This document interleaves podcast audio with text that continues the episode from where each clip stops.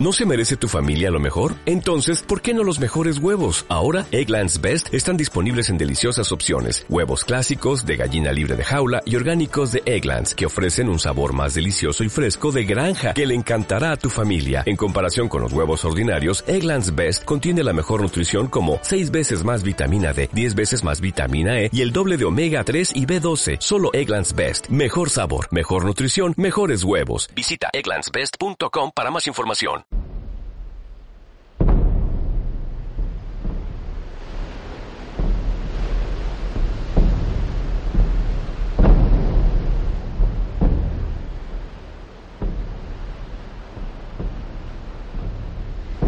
John Steinbeck.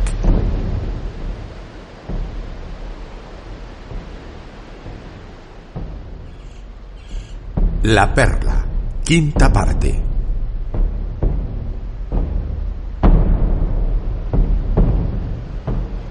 Leído por Moisés de las Heras Fernández.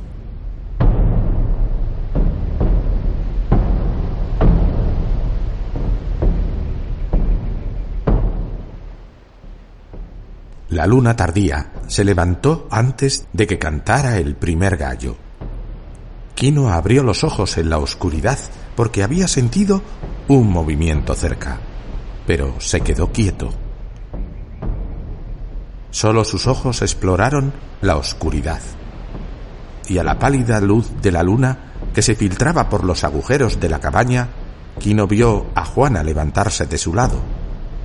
La vio ir hacia el fuego actuaba con tal cuidado que él solo oyó el sonido más leve cuando ella movió la piedra del hogar.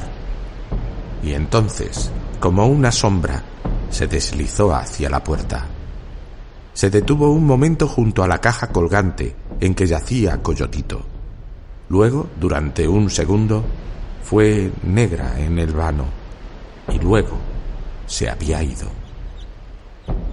Y la rabia surgió en Quino se puso de pie en un solo salto y la siguió en el mismo silencio en que ella había salido, y oyó sus rápidos pasos hacia la orilla. La siguió discretamente y su cerebro estaba rojo de ira. De pronto, ella dejó atrás la línea de los setos y se fue hacia el agua, dando traspiés sobre los cantos rodados. Y luego le oyó llegar y echó a correr. Tenía el brazo alzado para lanzar cuando él le dio alcance y la cogió y, le arrancó la perla de la mano, le golpeó en el rostro con el puño cerrado y cuando cayó le dio un puntapié en el costado. A la tenue luz de aquella hora, él vio cómo las breves olas rompían sobre ella y su falda flotaba y se le adhería a las piernas cuando el agua se retiraba. Quino la miró mostrando los dientes. Silbó como una serpiente y Juana le contempló con grandes ojos, sin miedo, como una oveja al matarife. Sabía que él podía matar y estaba bien. Lo había aceptado y no iba a resistirse, ni siquiera iba a protestar.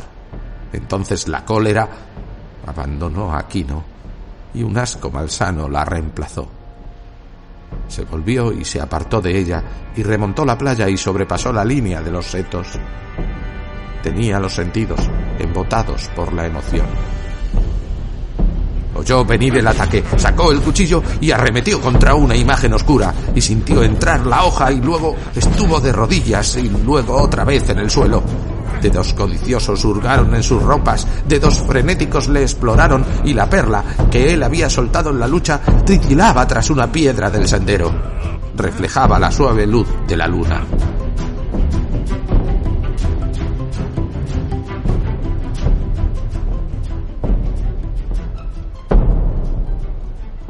Juana se arrancó las ropas del borde del agua. Su rostro era una pena oscura y el costado le dolía. Estuvo un rato de rodillas y la falda mojada se le pegaba al cuerpo. No sentía ira hacia Quino. Él había dicho yo soy hombre y eso significaba determinadas cosas para Juana. Significaba que era mitad loco y mitad dios. Significaba que Quino se lanzaría con toda su fuerza contra una montaña y se sumergiría con toda su fuerza en lucha contra el mar.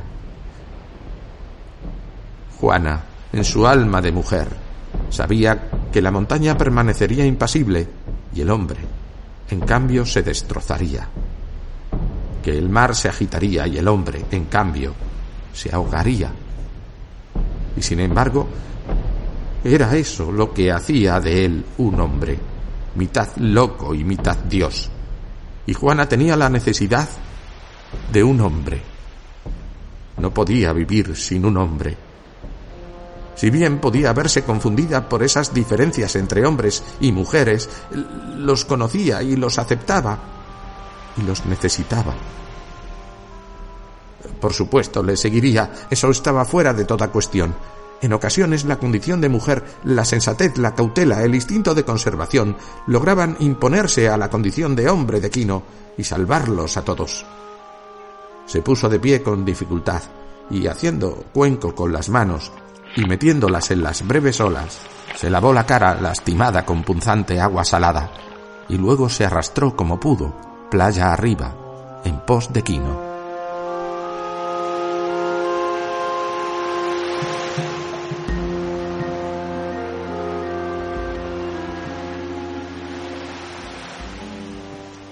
un grupo de nubes procedentes del sur cubrió el cielo. La pálida luna entraba y salía de entre sus hebras, de modo que Juana andaba en la oscuridad en un momento y a la luz en el siguiente. El dolor doblaba su espalda y tenía la cabeza baja. Pasó la línea de los setos con la luna cubierta, y cuando ésta lució, vio el resplandor de la gran perla en el sendero detrás de una piedra cayó de rodillas y la recogió, y la luna volvió a entrar en la oscuridad de las nubes. Juana permaneció de rodillas, considerando la posibilidad de regresar al mar y terminar su tarea, y mientras lo pensaba, retornó la luz y vio dos figuras tendidas en el sendero delante de ella.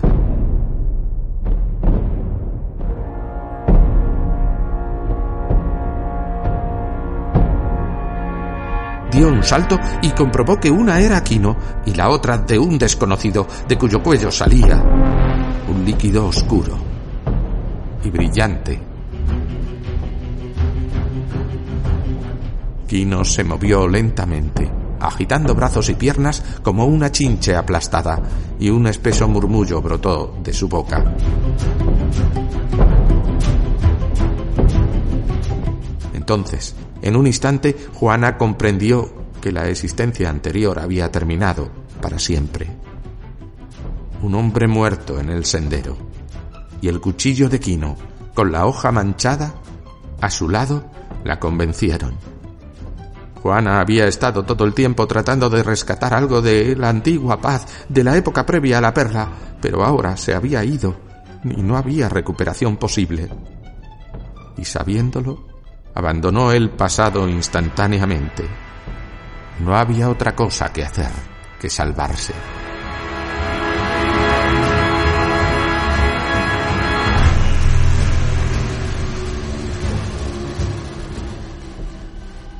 Su dolor desapareció y su lentitud. Rápidamente arrastró el cuerpo del hombre, sacándolo del sendero y ocultándolo al abrigo de un seto. Fue hacia Quino y le limpió la cara con la falda mojada. Él recobró el sentido y gimió. Han cogido la perla. La he perdido. No está. dijo. La perla no está. Juana le tranquilizó como si tranquilizara a un niño enfermo. Calla, dijo. Aquí está tu perla. La encontré en el sendero, ¿me oyes? Aquí está tu perla, ¿lo entiendes? Has matado a un hombre. Tenemos que marcharnos. Vendrán por nosotros, ¿comprendes? Debemos marcharnos antes de que sea de día. Me atacaron, dijo Quino con inquietud. Herí para salvar mi vida. ¿Recuerdas lo que pasó ayer? preguntó Juana. ¿Crees que eso le importa a alguien? ¿Recuerdas a los hombres de la ciudad? ¿Crees que tu explicación servirá de algo? Quino aspiró profundamente y ahuyentó su debilidad. No, dijo. Tienes razón. Y su voluntad se endureció y volvió a ser un hombre. Ve a la casa y trae a Coyotito, dijo, y trae todo el maíz que tenemos, botaré la canoa y nos iremos.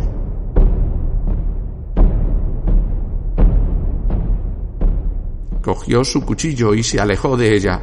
Dando traspiés por la playa llegó a su canoa y cuando volvió a ver luz vio que estaba rota, que tenía un gran agujero en el fondo y una furia abrasadora le invadió y le dio fuerza. Ahora la oscuridad se cerraba sobre su familia, ahora la música del mal llenaba la noche, flotaba sobre los mangles, sonaba en el batir de las olas. La canoa de su abuelo, revestida una y otra vez y con un agujero en el reborde astillado. Era una maldad inconcebible. Matar a un hombre no era tan malo como matar una barca. Porque una barca no tiene hijos, una barca no puede protegerse, una barca herida no se cura. Había pesar en la furia de Quino, pero esta última le había fortalecido hasta el punto en que era imposible que se desmoronara. Ahora era un animal, para ocultarse, para atacar, y vivía únicamente para preservarse y preservar a su familia. No era consciente del dolor de su cabeza. Remontó la playa en unos pocos saltos y pasó la línea de los setos rumbo a la cabaña, y no se le ocurrió coger una de las canoas de sus vecinos. Esa idea nunca entró en su cerebro más que la de romper una barca. Los gallos cantaban, y ya no faltaba mucho para el alba. El humo de los primeros fuegos se filtraba a través de las paredes de la cabaña y el primer aroma de tortillas cocidas estaba en el aire. Ya los pájaros del amanecer se agitaban en los arbustos. La pálida luna iba perdiendo su luz y las nubes se espesaban y cuajaban hacia el sur. El viento soplaba fresco en el estuario, un viento nervioso, infatigable, con olor a tormenta en el aliento, y había cambio e inquietud en el aire. Quino, en su camino hacia casa, sintió que el optimismo crecía en él. Ya no estaba confundido porque había una sola cosa que hacer. Y la mano de Quino se dirigió primero a la gran perla, en el interior de su camisa, y luego a su cuchillo, que pendía debajo. Vio una lucecilla delante, y luego, sin intervalo, una llamarada se elevó de golpe en la oscuridad, con un rugido crepitante, y un alto edificio de fuego iluminó el sendero. Quino se echó a correr. Era su cabaña, lo sabía, y sabía que aquellas casas podían arder en unos instantes. Y en su carrera vio correr hacia él una imagen, Juana con Coyotito en los brazos y la manta de hombro de Quino en la mano.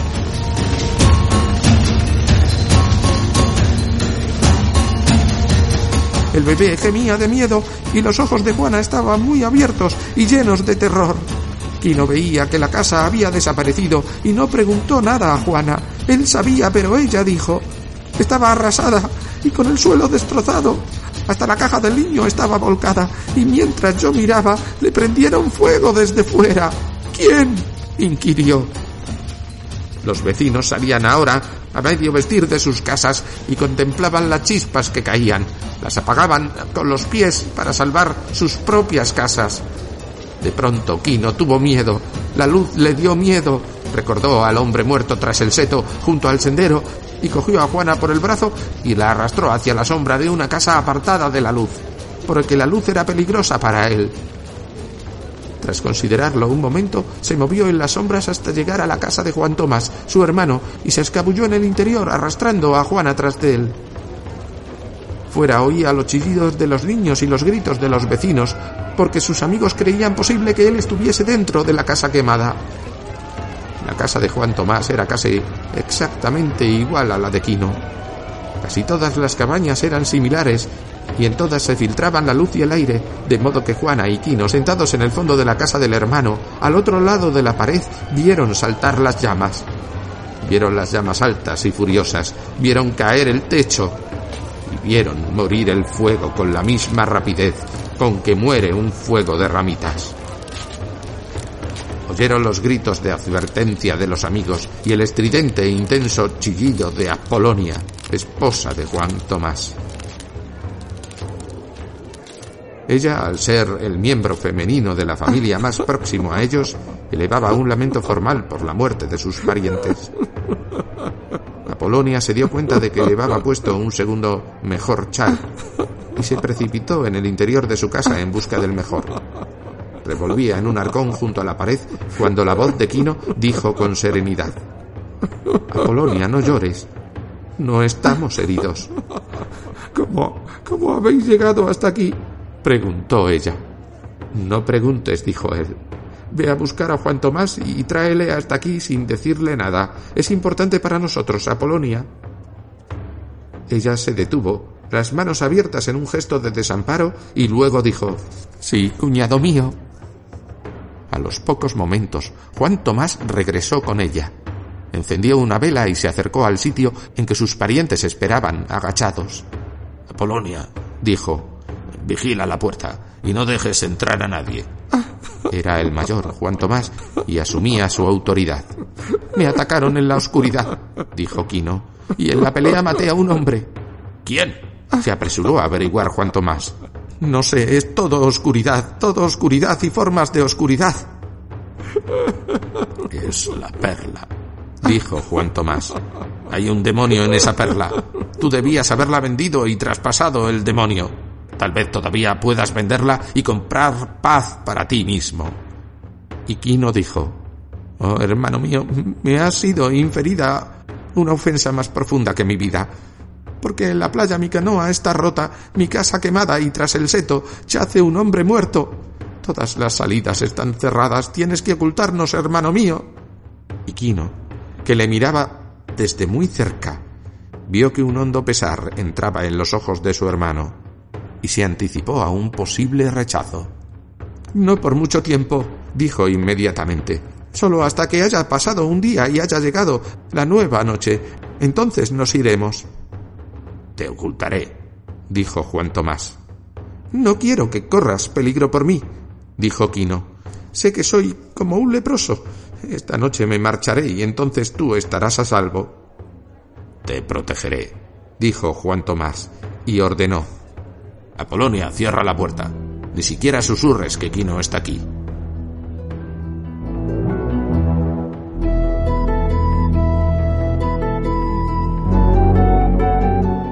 Pasaron el día en silencio, sentados en la oscuridad de la cabaña, y oyeron a los vecinos hablar de ellos. A través de las paredes de la casa, observaron a los vecinos escarbando entre las cenizas en busca de sus huesos. Acuclillados en la casa de Juan Tomás, oyeron a sus vecinos asimilar la impresión de la noticia de la barca rota. Juan Tomás salió y se mezcló con los vecinos para ahuyentar sus sospechas. Y les proporcionó teorías e ideas acerca de lo que les podía haber ocurrido a Quino y a Juana y al bebé. A uno le dijo, eh, creo que se han ido al sur, siguiendo la costa para escapar de la maldición que tienen encima. Y a otro, Quino nunca dejaría el mar. Eh, tal vez encuentre otra barca. Y dijo, Apolonia está enferma de pena. Y aquel día, el viento se levantó para batir el golfo y arrancó las algas y los tallos que bordeaban la costa. Y el viento pasó gritando por las cabañas, y ninguna barca estuvo segura en el agua. Entonces, Juan Tomás dejó caer entre los vecinos. Quino se ha ido. Si salió al mar ya estará ahogado. Y tras cada visita de los vecinos, Juan Tomás regresaba con algo que le habían prestado. Trajo una bolsita de paja tejida con alubias rojas y una calabaza llena de arroz consiguió una taza de ajíes secos y un trozo de sal y un gran cuchillo de trabajo de 30 centímetros de hoja y pesado como una hacha pequeña, herramienta y arma. Y cuando Quino vio aquel cuchillo, sus ojos se encendieron y acarició el acero y su pulgar probó el filo. El viento gritó sobre el golfo y tornó blanca el agua, y los mangles cabecearon como ganado asustado y un fino polvo arenoso se alzó de la tierra y quedó suspendido en una espesa nube encima del mar.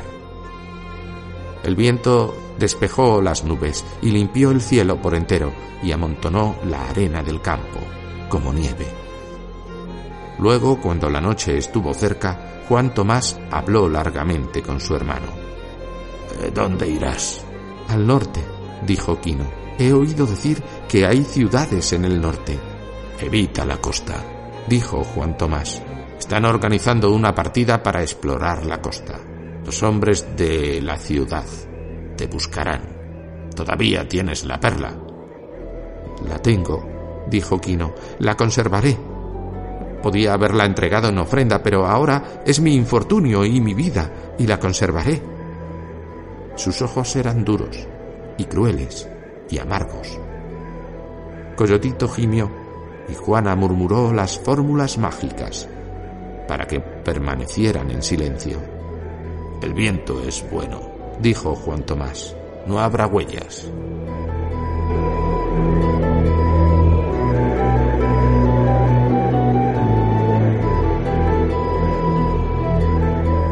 Partieron calladamente en la oscuridad, antes de que hubiese salido la luna. La familia se separó formalmente en la casa de Juan Tomás. Juana llevaba a Coyotito sobre la espalda, cubierto y sujeto por su chal, y el bebé dormía con la cara vuelta y apoyada sobre el hombro de su madre. El chal cubría al bebé, y uno de sus extremos pasaba por sobre la nariz de Juana, para protegerla del malsano aire de la noche. Juan Tomás abrazó a su hermano con un doble abrazo y le besó en ambas mejillas. Ve con Dios, dijo, y fue como una muerte. ¿No te desprenderás de la perla? Esta perla ha llegado a ser mi alma, dijo Quino. Si me desprendo de ella, perderé mi alma. Ve tú también con Dios.